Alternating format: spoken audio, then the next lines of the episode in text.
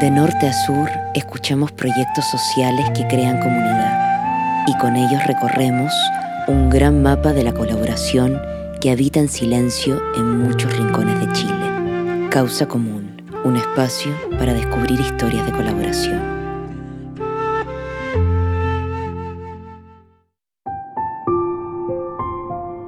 Chile y el mundo está de duelo por los muertos que ha dejado esta pandemia, la cual nos ha alejado de nuestros ritos de despedida y afectos.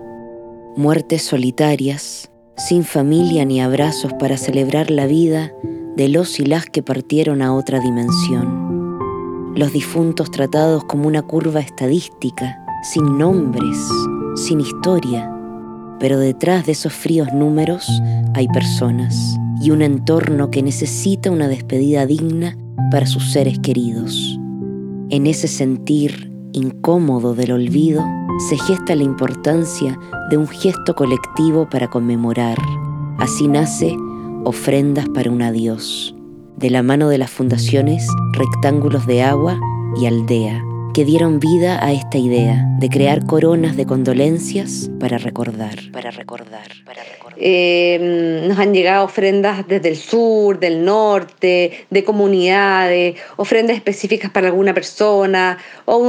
y esto ha permitido que las personas eh, hagan un pequeño luto, un rito de luto, que ha sido como conmemorativo y especial para ayudarnos a despedirnos y a sentir y a y hacernos más humanos también, a sentirnos en la emoción, a no perder esa conexión emocional con los demás.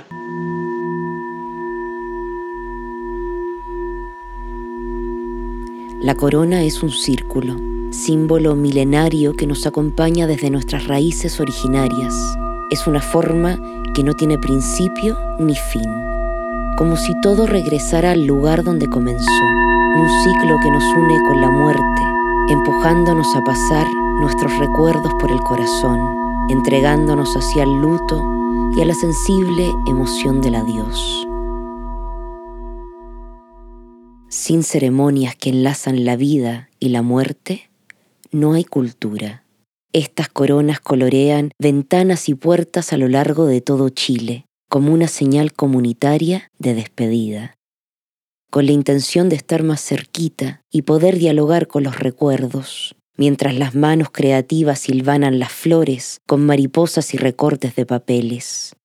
En ese espacio de creación fluye una dedicación sanadora que transforma el momento en un rito casero de memoria, de memoria. Bueno, nosotras eh, con mi hija Amalia hace poquito eh, construimos una coronita en el marco de ofrenda para un adiós para un ferretero muy querido eh, que atendía aquí en la esquina de nuestra casa, que se llamaba Don Jorge, que falleció hace un tiempo en medio en el fondo de la pandemia y mm, el barrio lo despidió de, alguna forma eh, poniendo objetos en, su fachada, en, la entrada de la, de la ferretería y nosotras con, mi hija Amalia, que tiene siete añitos, encontramos unos materiales em, ahí, ahí mismo en la ferretería, unos hilos de cobre, y con esos mismos hilos de cobre nosotros lo, lo, eh, trenzamos, le pusimos unas florcitas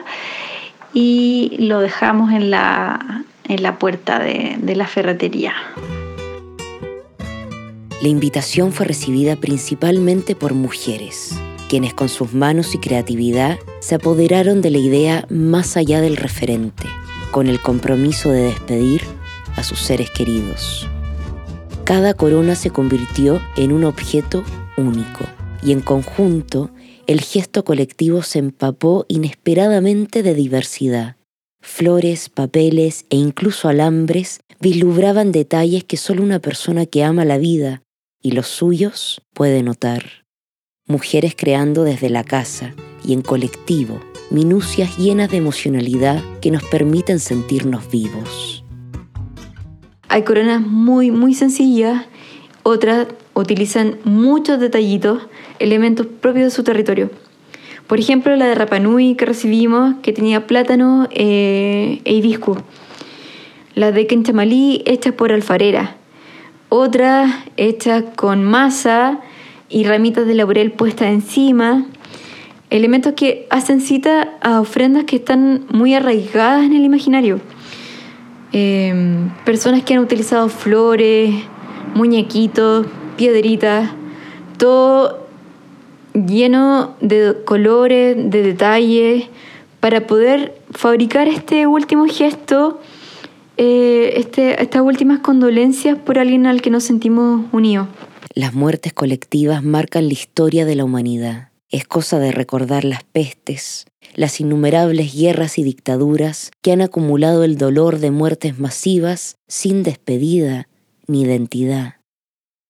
Queriendo dejar atrás esta fractura cultural, las fundaciones Aldea y Rectángulos de Agua empujaron esta iniciativa, queriendo mantener viva nuestra memoria y ritualidad. Un espacio que fortaleció lazos comunitarios, en especial con un grupo de mujeres mayores de Renca, que hoy se juntan todos los viernes para conversar sobre la muerte. Nos unimos también a este sentir de despedida colectiva por eso, salud por cada uno de ustedes, estén donde quiera que estén. Ya nos vamos a reencontrar. Si quieres escuchar más historias de colaboración, síguenos en Spotify. Súmate y comparte esta causa común, un podcast de Fundación Lepe.